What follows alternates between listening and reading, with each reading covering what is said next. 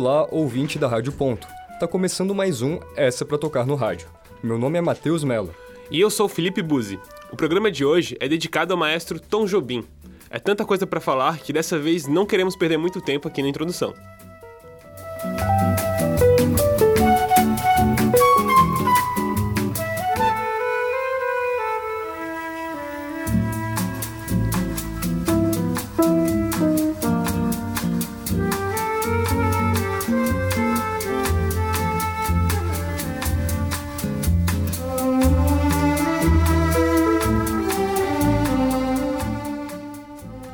Antônio Carlos Brasileiro de Almeida Jobim nasceu no bairro da Tijuca, Rio de Janeiro, em 25 de janeiro de 1927.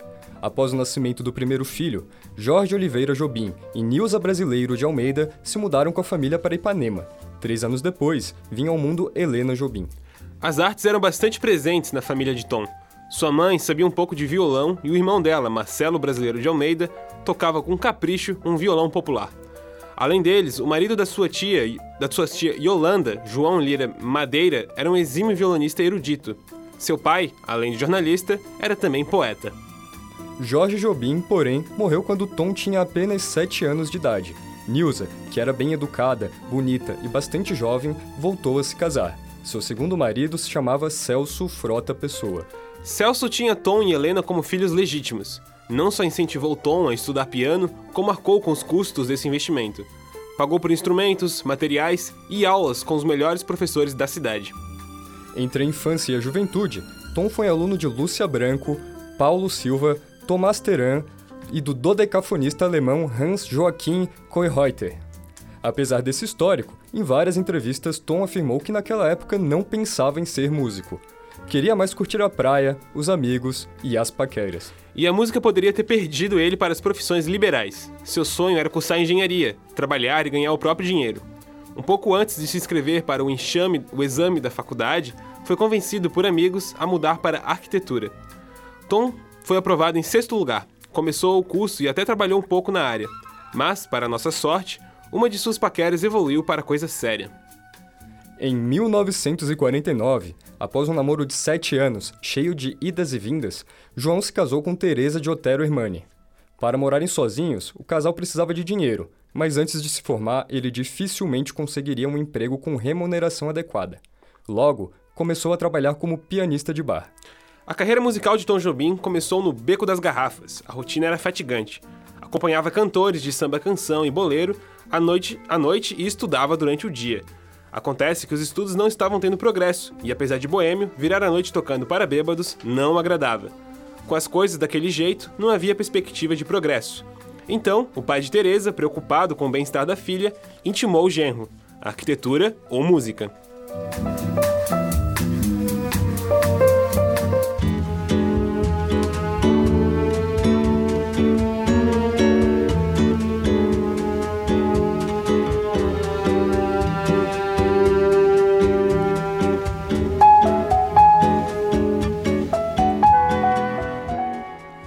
Tom recebeu o apoio de toda a família quando escolheu ser músico.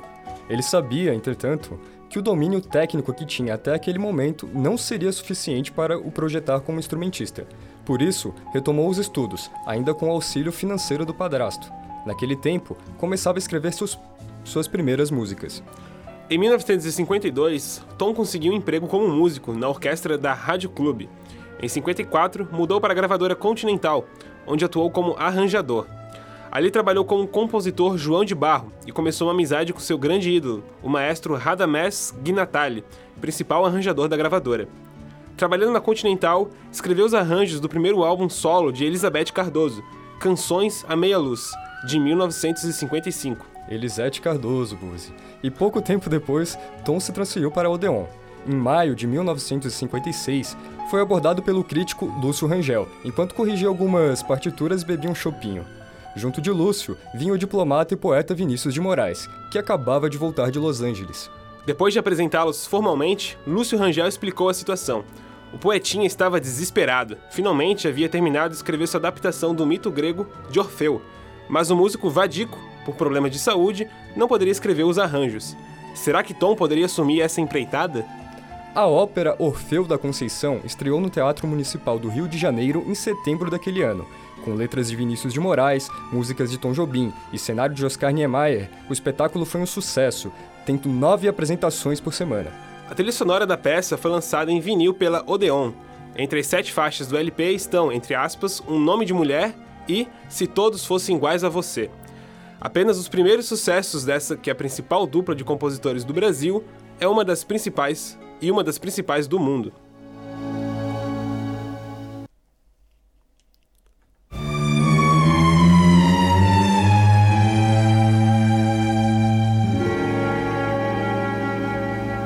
When I try to sing, you say I'm off key. Why can't you see? O encontro entre Tom Jobim e Vinícius de Moraes pode ser considerado um marco zero da bossa nova. O ingrediente que faltava chegou ao Rio de Janeiro no ano seguinte. Voltando de seu alto exílio, João Gilberto trouxe a batida de violão que encantou o Brasil e deixou o Rio de Janeiro no centro dos holofotes do mundo todo. Não por acaso, o disco que lançou a grife Tom e Vinícius também apresentou um violão de João Gilberto ao público. Foi Tom Jobim, foi Tom quem produziu o álbum Canção do Amor Demais, de Elisete Cardoso, em 1958. Décadas mais tarde, a jornalista Beatriz Thielmann resumiria, entre aspas, o violão criativo de João Gilberto pariu o acompanhamento para o gênio do maestro. E os versos do poeta Vinícius completariam a grande transformação que ficou conhecida como Bossa Nova.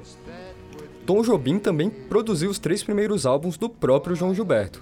Chega de Saudade, de 1959, O Amor, o Sorriso e a Flor, de 1960 e João Gilberto, de 1961. Entre as 36 músicas gravadas por João nesses três álbuns fundamentais na história da bossa nova, 12 são de Tom. O violão, o jeito de cantar e a harmonização bossa novista logo chamou a atenção dos norte-americanos. O novo gênero brasileiro foi imediatamente aproximado ao jazz. Em 1962, em novembro, Tom Jobim e João Gilberto viajaram para os Estados Unidos. Em Nova York, participaram do festival Bossa Nova, realizado em, no Carnegie Hall.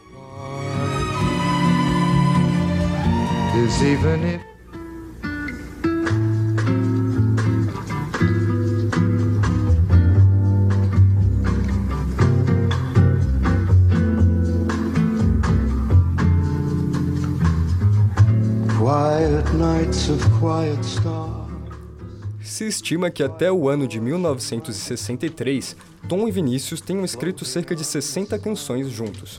Mas todo o prestígio que conheciam não era nada comparado ao reconhecimento mundial que tiveram com Garota de Ipanema. Escrita em 1962, a canção fez enorme sucesso assim que foi apresentada ao público dos bares de Copacabana. A partir do seu lançamento, Tom Jobim deixa de ser apenas compositor e arranjador que trabalhava para os outros por trás das cortinas. Por ocasião do concerto realizado no Carnegie Hall, Tom e João foram aos Estados Unidos com a intenção de ficar mais ou menos 15 dias. Como as oportunidades não paravam de chegar, a passagem deles no país no jazz foi aumentando. Entre essas oportunidades, sur surgiu a chance de gravar seu primeiro trabalho como solista. Em Composer of Desafinado Plays, de 1963, Tom Jobim toca piano e violão, ficando por conta de Klaus Ogerman os arranjos e a orquestração. Em compensação, os arranjos do álbum Gets Gilberto, Gilberto, de 1964, ficaram por conta de Tom. Ele também gravou os pianos, completando completando a banda formada pelo baterista Milton Banana e Sebastião Neto, no baixo. João Gilberto, sua esposa Astrude e Stan, e Stan Getz se tornaram celebridades mundiais, mas Tom é responsável por ao menos três das quatro categorias de Grammy que o álbum ganhou. São eles: Melhor Álbum, Melhor Arranjo Não Clássico e Melhor Gravação, por Girl from Ipanema. Em 1965, foi a vez de Tom Jobim gravar um álbum também como cantor. The Wonderful World of Tom Jobim, produzido por Jimmy Hillary, contém X Carioca, Samba do Avião, Por Toda a Minha Vida e uma versão cantada de Água de Beber, Camará. Dois anos depois, Tom bebia um chopp no Veloso quando foi chamado por um funcionário do bar. Tinha ligação de bem longe para ele. Era Frank Sinatra, fazendo o convite para gravarem um álbum juntos. Francis Albert Sinatra e Antônio Carlos Jobim, o álbum foi um sucesso de público e crítica. Só não ganhou um Grammy porque naquele ano os Beatles também estavam inspirados. John, Paul e companhia levaram o troféu com Sgt. Peppers. Após sua bem-sucedida parceria com The Voice, Tom, que não havia ficado satisfeito com seu desempenho vocal no Wonderful World, perdão, Wonderful World, re resolveu estudar canto e técnicas de respiração.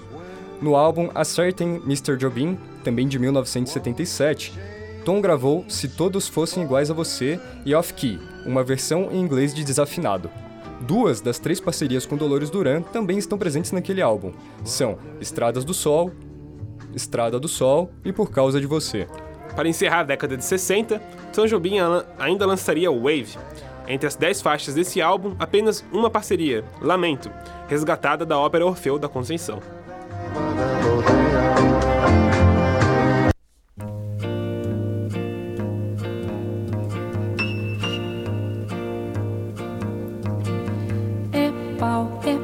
Pedra é o fim do caminho. É o álbum Stone Flower, seu quinto trabalho, marcou sua volta aos estúdios. Lançado em 1970, conta com Brasil, sua interpretação em inglês de Aquarela do Brasil, de Ari Barroso. Children's Games, conhecida por aqui como Chovendo na Roseira, e Amparo, que no ano seguinte ganharia a letra por Chico Buarque, entrando no álbum Construção com um novo nome, Olha Maria. Naquele ano, lançou também o álbum Tide, Dez anos após a composição de seu maior sucesso, Tom escreveu outra canção antológica. Embora não tenha chegado perto da repercussão mundial de Garota de Ipanema, Águas de Março foi muito importante para a música brasileira. Logo em 1973, ela abriu o chamado álbum, o chamado álbum branco de João Gilberto e Matilda Perê, do próprio Tom. Mas você deve conhecer a versão de 1974, que abre o álbum Elis e Tom. O álbum foi um presente da Philips para a cantora gaúcha pelos 10 anos dela na gravadora holandesa. É um conto. É um peixe, é um gesto. É uma prata brilhando. É a luz da manhã. Até o fim de sua vida, Tom Jobim gravaria apenas mais quatro álbuns de estúdio: Urubu, de 1976, Terra Brasilis, de 1980, Passarim, de 1987 e o póstumo Antônio Brasileiro, lançado em 11 de dezembro de 1994, três dias depois de sua morte. Como sugerem os títulos, a natureza brasileira foi tema desses últimos trabalhos, lançados ao longo de 20 anos. Quando perguntavam a razão dessa freada no ritmo das gravações, Tom respondia que não tinha mais tempo para escrever, devido à quantidade de compromissos. vai deixar saudade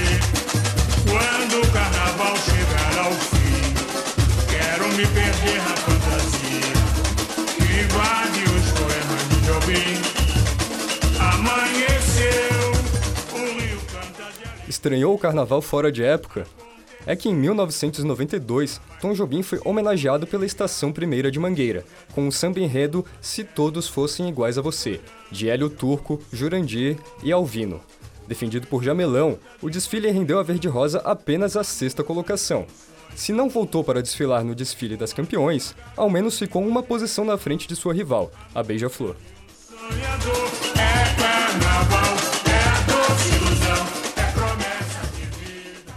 Tom Jobim morreu no hospital de, Ma de Mount Sinai, de Nova York, enquanto se recuperava de uma cirurgia bem-sucedida para a retirada de um tumor na bexiga.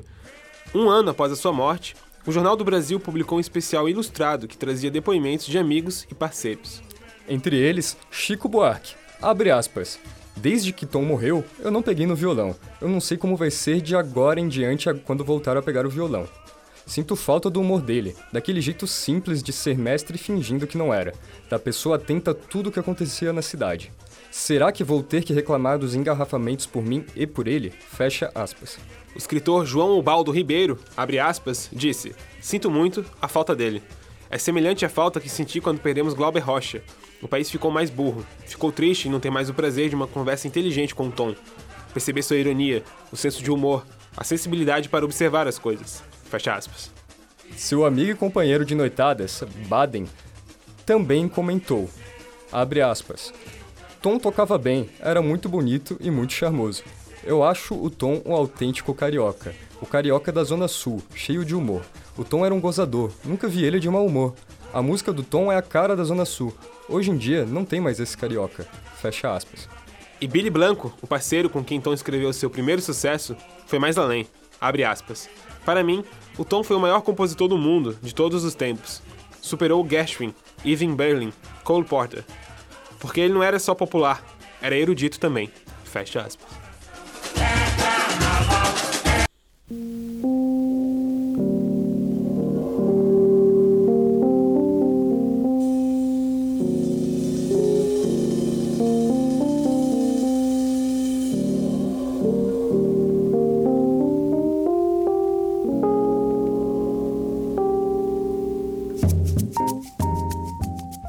Para encerrar o programa de hoje, recebemos aqui no estúdio da Rádio Ponto o maestro José Nilo Vale.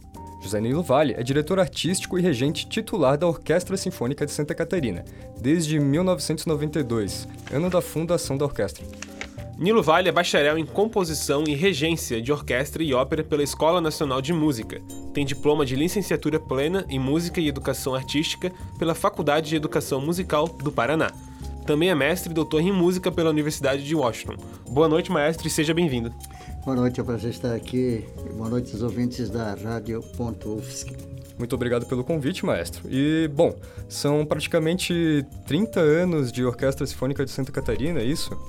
26 mais precisamente, né? E Estamos no 26 ano de atividades. Quase fechando a terceira década aí, né? pois é. E nos últimos anos a Oscar ela tem desenvolvido vários projetos que tentam aproximar um público geral da música erudita, né? O senhor pode falar pra gente um pouquinho mais sobre esse trabalho que tem sido feito? É, com certeza a minha natureza, na minha formação, seria abordar os clássicos, os românticos, os modernos, os contemporâneos, a ópera, o balé, os musicais, que são todas é, partituras é, do tão famoso gênero erudito. Então aí você fica se perguntando o que é que é esse erudito, o que é que é esse popular, o que, o que é que cada um deles representa, é bom, não é? Um é melhor que o outro, né? Mas, na verdade, a formação de um artista, ele tem que ter uma vertente, né? E a minha vertente foi nesse sentido de reger as sinfonias dos, né? de, de, todos esses grandes compositores da música universal, as óperas, os balés, como disse anteriormente, né? Ah, isso tudo representa uma caixinha da música erudita. E foi isso exatamente que eu idealizei e implantei no início da Oscar, lá em 25 de novembro de 1993, no Teatro do SIC, onde nós estreamos. Daí para frente foram temporadas eh, sempre colocando no repertório estes ingredientes eruditos. Percebi em 2000 que a gente precisava dar uma guinada de 180 graus, como diz o povo, por quê? Porque a nossa plateia ainda era um pouco acanhada na música erudita, né? no SIC, no, nos concertos. Sempre tínhamos muito afluxo de pessoas. Porém, nós criamos um projeto para popularizar. E foi aí que nós começamos a viajar para o interior do estado de Santa Catarina.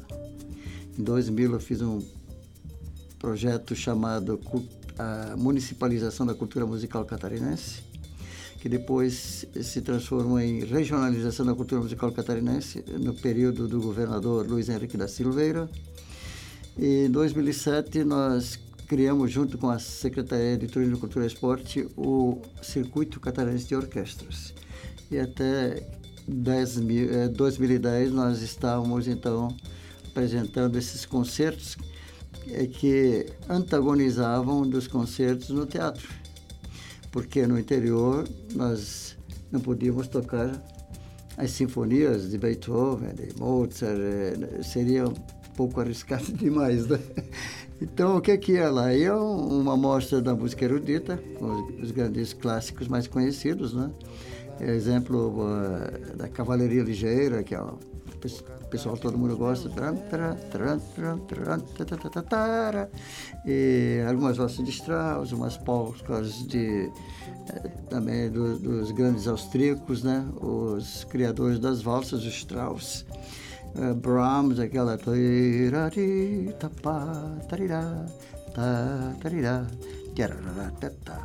isso aí, as danças húngaras.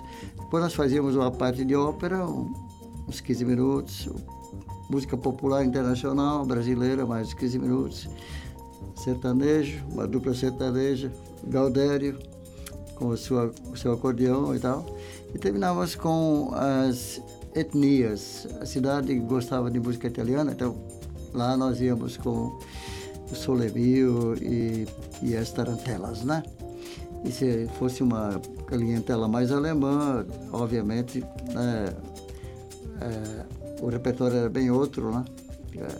Barulho de chope, essas coisas, né? Aí o povo dançava junto. Então, isso aí eram nosso, nossos ingredientes até 2010. 2000 que nós viajávamos bastante.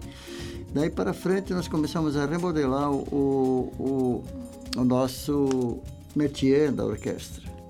É, de certa forma, pendendo um pouco mais para a música popular.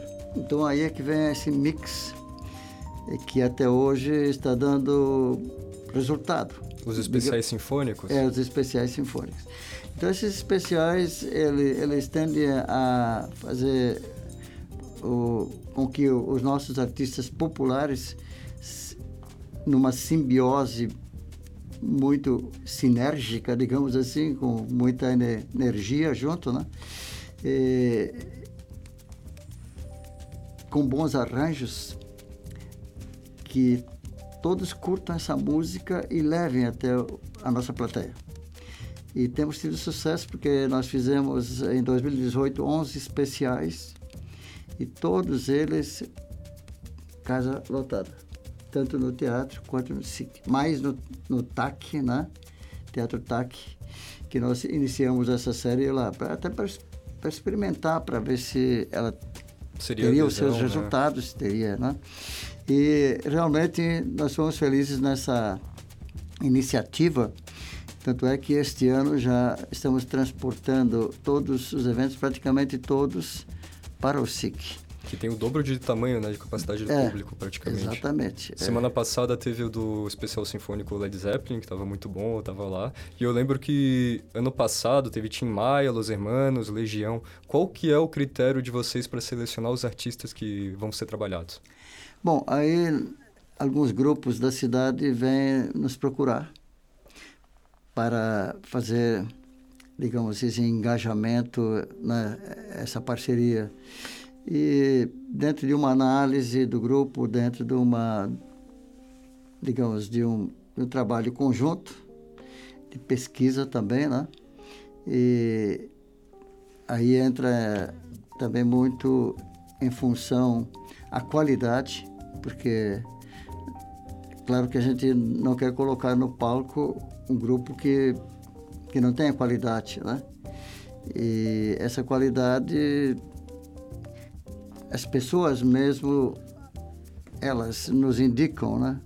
É, o trabalho do grupo, hum, é, quanto tempo esse grupo já está atuando junto, enfim, é, quais são os solistas, quais são os... O, qual é a dinâmica do grupo, né? E essa seleção não é muito difícil, não.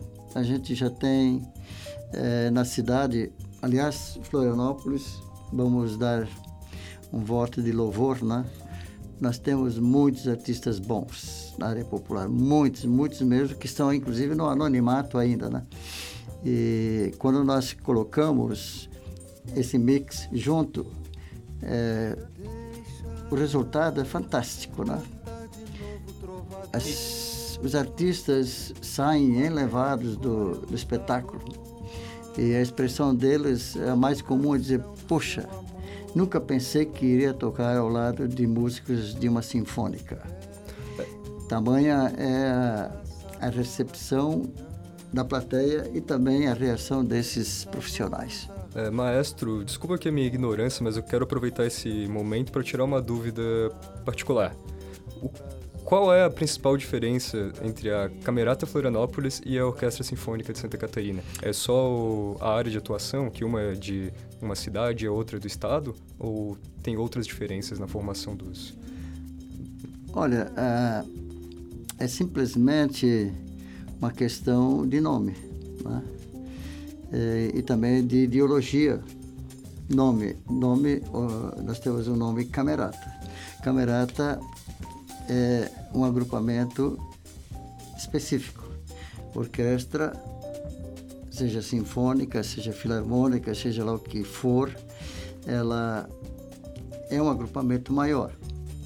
Então, vamos, uh, se me permite também, fazer uma abordagem rápida, que isso exigiria um trabalho é, digamos assim, uma análise maior, porque nosso ouvinte pudesse entender melhor. Mas fica à vontade. E, então tá. Então eu espero não estar extrapolando também o tempo, né? Mas isso é importante porque as pessoas, elas às vezes me perguntam, maestro, o que é sinfônica? O que é filarmônica? E camerata é a mesma coisa que a orquestra sinfônica? Aquela confusão que está na cabeça das pessoas, né? Então é, é importante que quem é, está dentro desse métier da música, entre aspas, erudita, porque isso é uma convenção erudita, né? Ela já vem do século XVIII, né? É onde começaram as primeiras, os primeiros agrupamentos musicais. Século XVII, nós tínhamos mais um pouco de música vocal já entrando na música instrumental. Aí começaram, o, nós estamos com o período renascentista, no século XV, XVI, XVII já o período barroco, se prolongou até pelo século XVIII, a, a segunda metade, né, com Bach, com os, os grandes compositores barrocos. Então, nessa fase, a música começou a ter nome por grupos. Grupos, quais são os grupos? Grupos de câmara Bom, lá o rei, lá o imperador queria seu, no seu jantar lá um grupo de músicos. Ah, vai lá tocar um quarteto de cordas. É um grupo de câmara, quarteto de cordas. Ah, não, o, o, o imperador queria mais músicos. Ah, então faz, traz mais músicos e aí com mais músicos, porque assim, um quarteto de cordas se transforma em uma camerata rapidinho, porque é só dobrar o, os instrumentos. Né? Uma, um quarteto de cordas tem violino 1, um, violino 2, viola, violoncelo. Você quer uma camerata, você aí tem, pega quatro violinos 1, um, quatro violinos 2, três violas, dois cellos e ajuntam aquele grandão, que é o maior de todos, que é o contrabaixo acústico, que o pessoal chama. Aí você já tem uma camerata. E é exatamente isso que a Camerata Florianópolis, a origem dela foi aí, pelo menos na, é, na origem, pelo menos na origem. Depois, claro, uma camerata se transforma, agrega mais instrumentos, mas ela nunca deixa de ser camerata porque a base de cordas praticamente fica ali, né, com 15, 15 né? pessoas. Então pode agregar, todas as cameratas do mundo fazem isso, eles agregam uma flauta aqui, um clarinete lá, umas trompas do outro lado, daqui a um pouco eles estão com uma orquestra tipo clássica, eh, que é uma orquestra de Mozart fazendo 40 músicos, 35 já fazem a sinfonia, então já se transforma ela, a, eh, a camerata própria já, já se, com essa composição, ela adquire um, um caráter de uma sinfônica clássica, pequena, menor, mas é isso aí, né? Então, esta é que é a origem né, para ficar bem claro para os nossos ouvintes. O repertório, a partir do século XIX, ele exigiu muito mais instrumentistas, mais cordas. Então fomos triplicando as cordas. E como os compositores começaram a escrever também para outros instrumentos desconhecidos, como a oboé, a clarineta, as, os, os trombones, a tuba, instrumentos de percussão, tímpanos, que antes eram dois e, e agora são cinco, né, os sete de tímpanos. Então isso foi se avolumando e ali então criou-se a orquestra sinfônica. Muito bem. Então essa é a diferença entre uma camerata que tem 15 pessoas, que pode agregar mais para fazer um repertório variado, e a sinfônica que tem a, digamos assim, o papel de fazer os clássicos, Mozart, Haydn, Beethoven, sinfonias, concertos, óperas. Depois passa pelo romantismo, Tchaikovsky, os grandes, Prokofiev, e, e vai até... Tem orquestras hoje que tem 100 pessoas, né, sinfônicas. Agora, também uma boa coisa para dizer é que, é, por que sinfônica e filarmônica? Não tem diferença nenhuma. É só, só que as, as duas têm o mesmo número de instrumentistas. Hoje, o que se dizia no passado é que as filarmônicas vêm de filo, que quer dizer amigos, que quer dizer pessoas que se juntavam para fazer a música sem muito, muita grana, como diz o povo, né? muito recurso. E as sinfônicas já eram mais estatais, mais, mais amparadas por orçamentos maiores. Então, essa era mais ou menos a diferença há um século atrás entre filo, filarmônica, e sinfo, de sons, grego, quer dizer, uma, um agrupamento de sons, sem falar no orçamento, sinfônica. Então ficou orquestra sinfônica, orquestra filarmônica, mas hoje em dia você pode criar uma orquestra de 70 e nem dizer que é sinfônica. Orquestra do estado de da Rússia, qualquer lá, da Sim. Iugoslávia. Né? É, mas você falou um pouco também no início da sua fala, e a gente conversou um pouco antes do programa também, a relevância de ter uma orquestra de referência no estado, né? Eu queria saber um pouco também no interior, como você disse que vocês já fizeram é, eventos no interior, né? Eu queria saber um pouco da referência que vocês têm no interior, assim, como é que vocês avaliam o retorno social para essas cidades? Até porque geralmente eu sou de, venho de uma cidade pequena, é algo que se torna até um pouco exótico, né? Quando vai uma orquestra pro interior. Eu queria saber como é que é o retorno social que vocês têm, assim, na visão do Estado, assim, de ter uma orquestra de referência. É, nós temos tido a grande satisfação de ver eh, pequenos municípios é, evoluindo socialmente através da nossa visita. Quantos e quantos municípios já têm hoje a sua porta da música aberta, a sua camerata? Por exemplo, Caçador, nós fomos tocar lá em 2001, um descampado de 10 mil pessoas. Teve lá uns cinco músicos locais que a gente deixou. Eu sempre incentivei os músicos locais a sentarem com os músicos da orquestra, tocar uma música mais fácil, né? Alguma valsa, alguma coisa mais dentro da capacidade deles.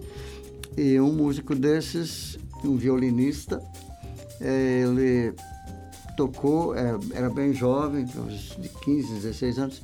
Aí, três anos, ele me mandou um convite, dizendo: Ó, oh, maestro, convido o senhor para vir aqui assistir à estreia da Camerata Caçador. Então, esse, esse, essa volta social, também a, é, a volta da, da, da, do município em si, é que, que nunca viu uma sinfônica ao vivo, né? é isso que você gostaria de escutar ou tem mais algum detalhe? De Não, é isso, é isso. É, é, então, é, os benefícios né, da interiorização da música é, são imensuráveis, imensuráveis.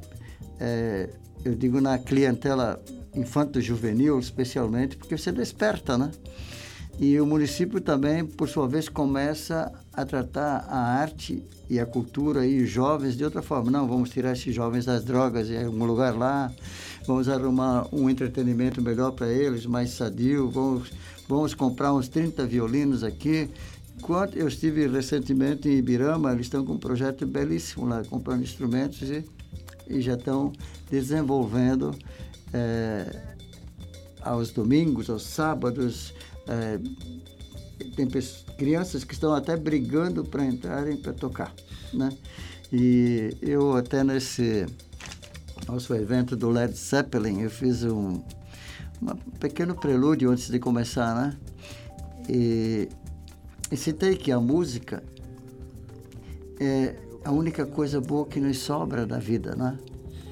Porque os valores estão se deteriorando, as pessoas perderam a noção do que é bom, do, do, do, do, que, que é justo, é, do, do que seria o, o aplicável para uma sociedade ficar mais justa, melhor.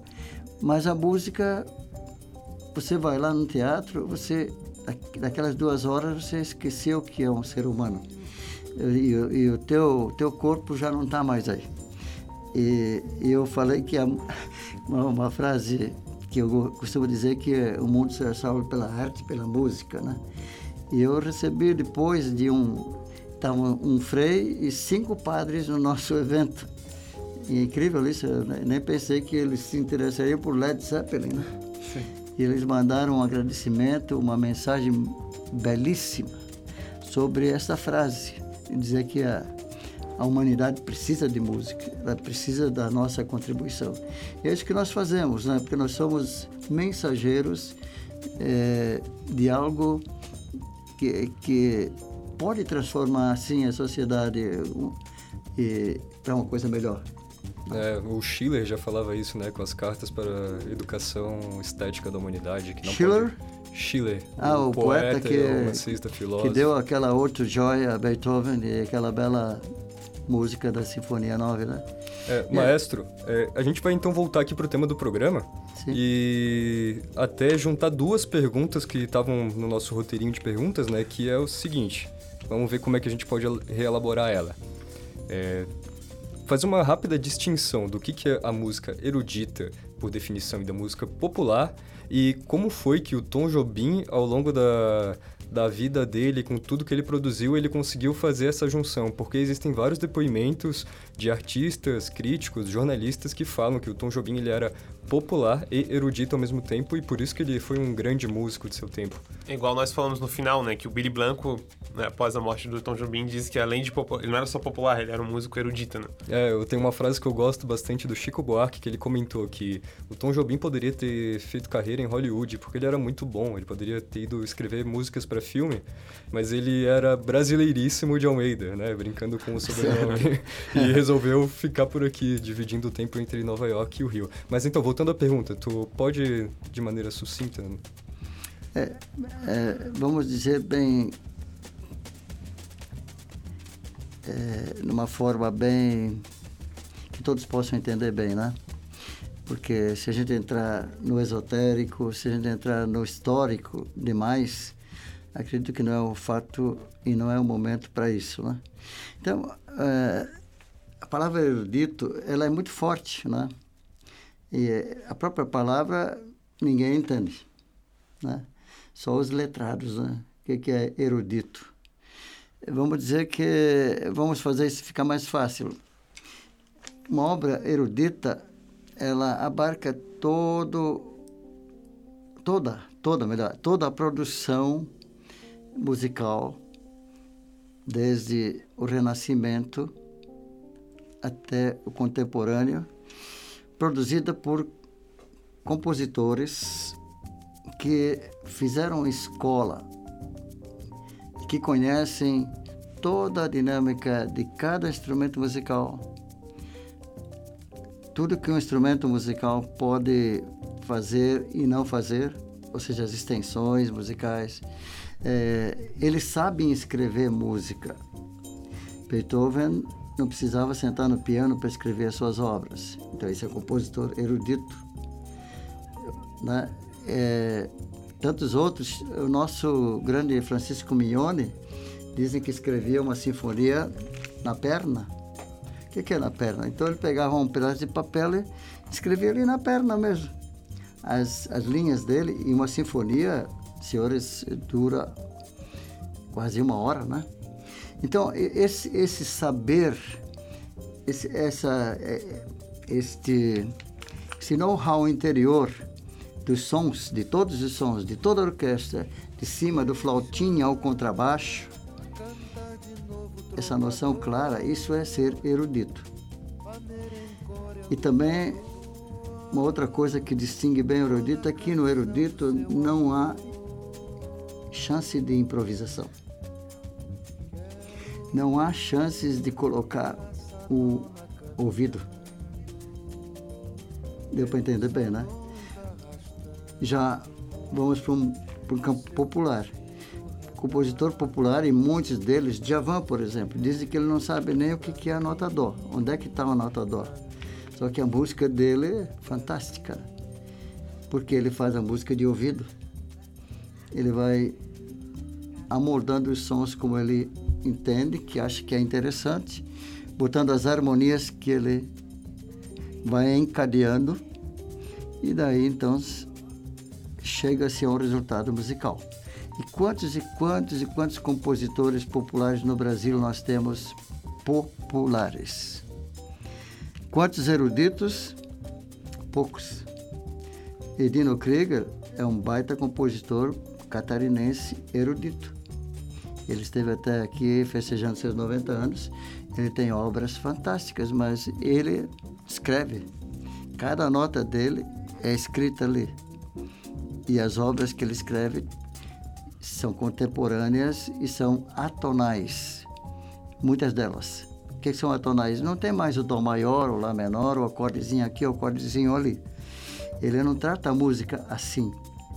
Ele trata a música contrapontisticamente, horizontal e vertical também, mas é um resultado que não precisa. E a música popular tem que ter o resultado vertical, ou seja, ah, aquele acorde lá, sim, bateu, valeu. Bota um, bota um ritmozinho ali e vai. Então, essa é a grande distinção básica. Né? O Tom Jobim, agora falando do Tom, ele é chamado erudito com razão. Por quê? Porque o Tom sabia escrever. Ele, tanto é que foi anunciado ali que ele teve escola de piano. Ele estava junto com Radamés Nhatali, eu conheci o Nhatali no Rio de Janeiro, felizmente, no evento dele lá na Sala Cecília Meirelles. Baita compositor, tem obras. E o Radamés escreve na linha popular, eh, coloca temas populares brasileiros dentro das suas grandes inventivas. E, e, e aí, então, a gente percebe que é, o tom tinha essa facilidade também de, de, escrever. Tanto é que, não sei se nós vamos abordar esse assunto, mas ele escreveu quatro obras sinfônicas. Vai ser tema desse assunto ainda ou não? Não sei se vai dar tempo, tá. mas. Então eu vou falar disso já. Tá. Ele escreveu, como vocês já colocaram ali, o Orfeu da Conceição. Sim. Para escrever uma obra dessas, é uma obra erudita. É uma obra de caráter erudito. Ele escreveu a Sinfonia do Rio de Janeiro, embora com temas populares, que aí a orquestra fica acompanhando solistas, vários solistas com aqueles temas das praias, das belezas do Rio, na Sinfonia Rio de Janeiro. E uma obra do Tom, que é muito importante, é A Lenda. A Lenda é uma obra também sinfônica. Ele escreveu, ele fez uma ambientação bem surreal, daí a pouco joga um ritmo tipo batuque, alguma coisa, mas é dele, é a lenda. E por último, que eu gostaria também de salientar, a Sinfonia da Alvorada, que ele escreveu junto com o Vinícius, a pedido do Carlos Niemeyer e do presidente Juscelino, quando Brasília foi então instalada lá naquele descampado. Estava sendo construída. Ele conta a história que eles ficavam longe assistindo eles erguerem os prédios, aquele monte de pó subindo. Mas então, continue, por favor. É, se existe uma obra que atesta que Tom é sinfônico, é esta aqui. Porque eu ouvi a obra hoje, não conhecia, quando vocês me convidaram para participar deste programa, ela é altamente descritiva.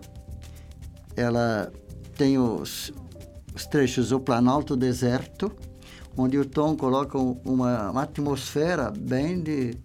A gente sabe, sabe que está em algum lugar distante, né? É através do instrumental que ele usou, enfim. Aí ele fala do homem, o homem que, que vai aparecendo lá em Brasília. Daqui.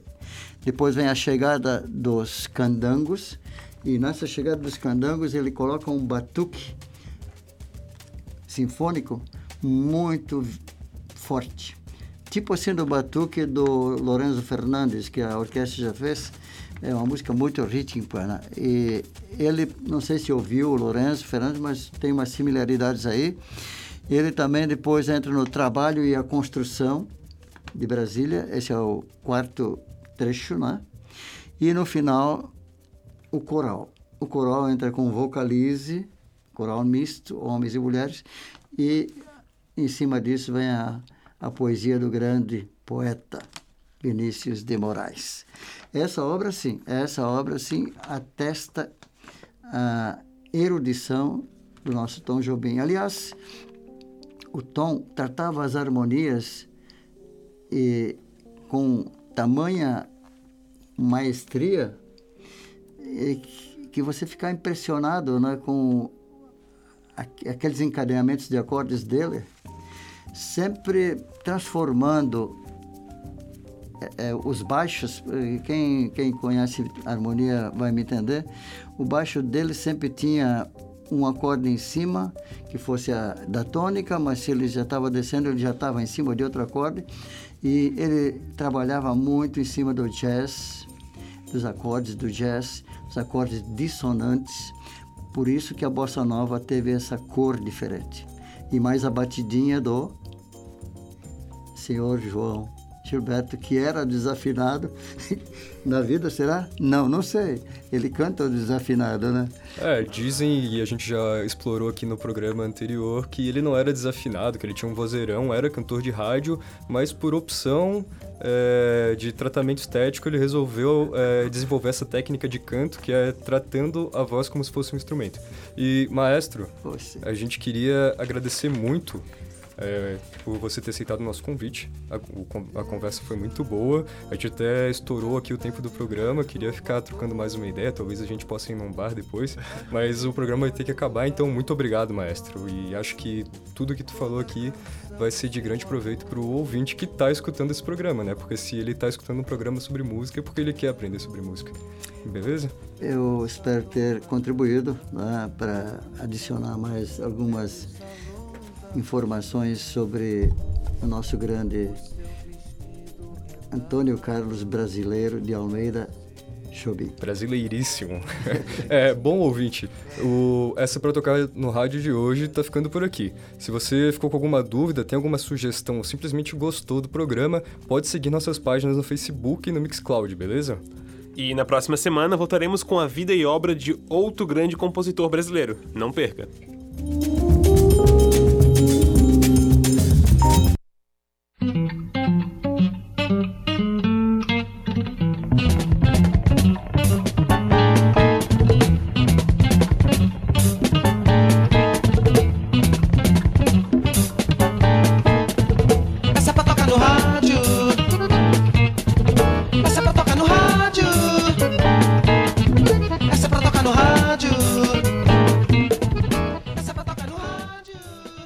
Para Tocar no Rádio faz parte do programa de extensão Canção Brasileira, do século XX aos dias atuais, coordenado pelo professor Marcos Baltar, primeiro semestre de 2019. Pesquisa por Matheus Melo e roteiro por Matheus Melo. Locução de Felipe Buzzi e Matheus Melo. Na técnica Peter Lobo e monitoria de Giovanni Veloso. Com a coorientação da professora Valciso Culoto. Essa pra tocar no rádio.